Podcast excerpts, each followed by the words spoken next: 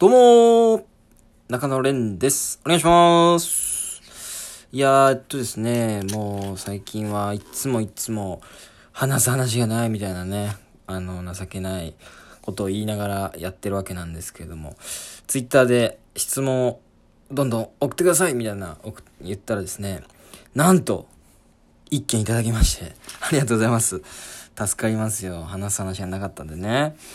その質問に答えていこうかなと思います。じゃあ読みます。えー、匿名希望さんからですね。レシピを見ながら料理を作るレベルから抜け出したいです。どうしたらいいと思いますか？という質問いただきました。ありがとうございます。ということは、まあ僕が料理をちょっとしているというか、得意だということを知っていただいてるんですね。ありがとうございます。めっちゃ、うーん、身内の人かもしんないね。ありがとうございます。誰、誰かわかんないけど。いやー、レシピを見ずに料理を作るレベルになりたいと。難しい質問ですね。うーん、あの、逆池上彰ですね。難しい質問ですね。逆池上彰のような質問なんですけれどもね。まあ、だから例えば、歌をね、歌いたいんですけども、歌詞を見ずに歌いたいです。どうしたらいいですか？って言われたら、ね、あの、歌詞覚えましょうっていう感じになると思うんですけど、レシピ覚えるしかないんですよね。うん、だから料理と一括りに言ってもめちゃくちゃいろんな料理ありますから、生姜焼きとかハンバーグとか、まあ、パスタとかもね、ありますから、全部覚えるっていうのは、だから料理をね、マスターするっていうのはなかなかね、地道なことなんですよ。だ一長一短、なんていうんですか？あんまり言葉詳しくないんですけど、一朝一夕ではできることじゃないのかもしれないですね。ひたすらだから、えー、っと、もう料理作るしかないんじゃないですか？うん。まあ最初はみんなレシピ見て作りますしね。で、俺も、まあそんなに、まあ料理得意と言ってますけれども、そんな、えっと、フレンチレストランのね、シェフが、例えば僕の料理を見ても、いや、大したことねえじゃんってほどのレベルですから、まあ、食べて、まあ美味しいなと思える料理は作れるぐらいのレベルなので、あれですけれども、やっぱり、そうですし、しかもそういう、僕とかでもレシピ見ますしね。全然今でも。レシピ見ながら作る料理もあります。完璧に覚えてないですから。そうですね。だからもう本当に最初はレシピ見ながらでいいんですけど、まあ、ただレシピ見ながらやってても、そりゃ上達しないですよね。うん。だから、なんだろうな。理科の実験、すいませんね。なんかいろんな例えが出て、池上彰と、えっと、歌詞を見ずに歌の例えと、次理科でいきますよ。すいませんね。例えいっぱい出て。えー、理科の実験というか、えー、っと、リトマス紙のね、テストがあると。リトマス紙で、えー、と、これの液体はつけたら、青のリトマスが赤になるか、赤のリトマスが青になるかみたいなのを、まあ、全部ただただ暗記するんじゃなくて酸性のものだったら青のリトマスが赤になると。覚えておけば、えっ、と全部覚える必要ないですよね。うん。みたいな感じでなんだろうな。例えばみりんとかだとみりんは濃くなる甘みが出るんだっていうのを覚えておくとか。ただ、だから生姜焼きで醤油とみりんと酒と砂糖入れますって、ただ丸暗記するんじゃなくて、まあ甘みを出したい料理だから、えー、まあ和食多いんですけどね、醤油とみりん、だみりん、甘みをね、出したいから。で、さらにもうちょい甘み、砂糖を入れてとか、だからその意味をこう一個ずつ理解していくと、上達が早いかもしれないですね。うん。意味ですね。だから、レシピを見るのもいいんですけど、何々、えっ、ー、と、砂糖、醤油、塩、胡椒みたいな書いてるのを見た後に、絶対に、えっ、ー、と、あの、あそこ見てください。ポイント。この料理のポイント。多分そこにね、大事なことがすごい書いてあるんですよ。うん。肉に火を入れすぎないようにとか。そういうのを、こう見ながら料理していくと、この料理では何が大事なんだろうっていうのを把握しながら料理できるようになると思うんですよね。うん、それが、まず一歩かな。一番最初も、覚えるしかないって言っちゃうとね、なんか勉強みたいでやる気なくなっちゃいますからね。でも、やっぱり、料理は食べますから。食、食ですから。自分で後で食べれるんですよ。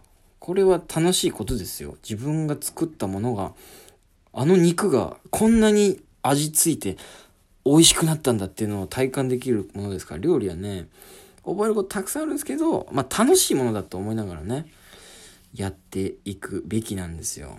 うーん。だから難しいですね。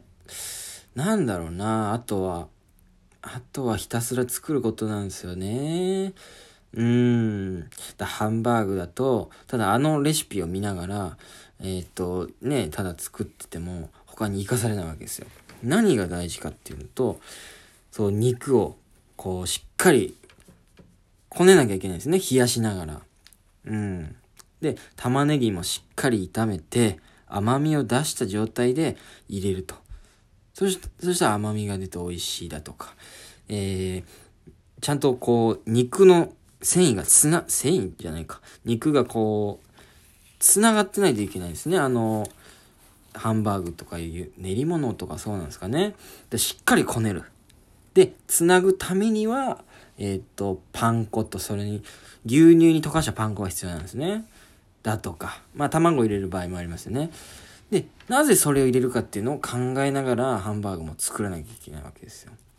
そうなんですね。これ以上は言えないなそうですね。だから、一回例え復習しますか？うん。これまず難しい質問ですと。逆池上彰ですね。まずこの質問自体がね。本で、で、あなたが言ってることは、歌詞を見ずに歌いたいんですけど、どうしたらいいですか？みたいなもんです。ってなったら歌詞を覚えましょうと。ただ、歌詞を覚えるのは、まあ、ただ大変ですから、料理無限にありますからね。それも、あの、意味を理解しながら、その理科の実験のように、なぜこれがこうなるのか、どういうものにこれをしたらこうなるのかっていうのを考えながらやっていくと上達が早いというね。そうなんですよ。例えいっぱい出してすいませんね。わかりにくいかもしれないけど。そんな感じですかね。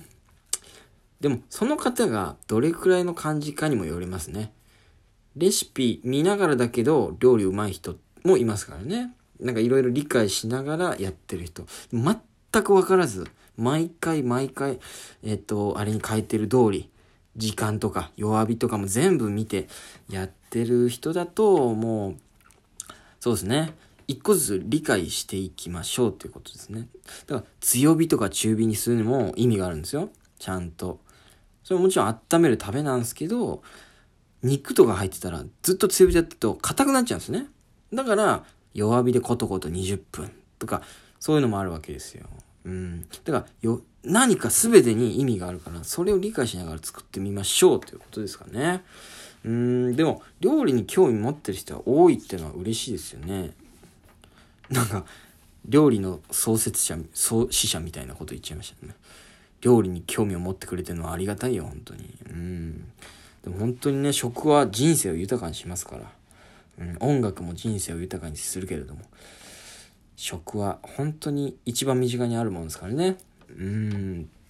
めちゃくちゃ楽しいですよ、料理は。だから、どんどん作ってください。本当に。で、まあ、あと大事なのは見栄えですね。見栄えをきれいにするという。で、これも、まあ、なんか汚くなっちゃうなみたいなのあると思うんですけど、それも理由がちゃんとあるわけですよ。なんか、すげえ野菜炒めすぎちゃって、シャキシャキ感なくなって、こう、やす、なんだろうな、しなしなになっちゃってると。だから本当の料理うまい人が作る野菜炒めと、レシピを見た素人が作る野菜炒めだけでも違うわけですよね。うん。だ見た目も意識できるようになったら上級者ですね。あ、そうだ、これも言っとこう。で、味付けは、ほんとまあ覚えるところもあるんですけど、まあさっきも言った和食だと醤油、みりん、酒とかを入れるのが多かったりするんですけどね。とまあ砂糖入れたりもしますし。っていうのは、なんかそういうのを覚えなきゃいけないんですけども、ね、これ素人の人にありがちなのがね、あんま味見しないんですね。味見することめちゃめちゃ大事です。なんか、処方の処方っすけど、案外やんないのよ。なんか、バーって作って、できましたって言って出したらまずいみたいな。いや、味見してないじゃんって。そりゃね、その、俺だって覚えてないからね。何十グラム入れなきゃいけないとかを。感覚でやってる中で味見しますから、ちゃんと。で、これ、この、えー、っと、まあ、しょっぱかったら、あなんだろうな。違うわ。味薄かったらしょっぱ、えー、しょっぱくしたいから塩をもうちょっと入れようとか簡単なんですけど。まああと酸味とかちょっと難しいかもしれないですね。うん。まあそれもね、本当に覚えるしかないんで、どうすればいいんですかね。だもう、おさらいしましょうか。だからポイントは、えー、意味を考えながら、まずはレシピを見て、料理作るようにしましょう。そのポイントとか、えー、なぜこういう作業をしなきゃいけないのか。ちゃんと理由がありますからね。なぜこの順番で炒めんだとかもちゃんと理由がありますからね。この順番で火が入りやすい、えー、入りにくい順番にこう野菜を入れてるとかもありますから、理由を考えながら料理を作ってみてくださいってことですね。いやー、ありがとうございました。えー、もっと質問お待ちしてます。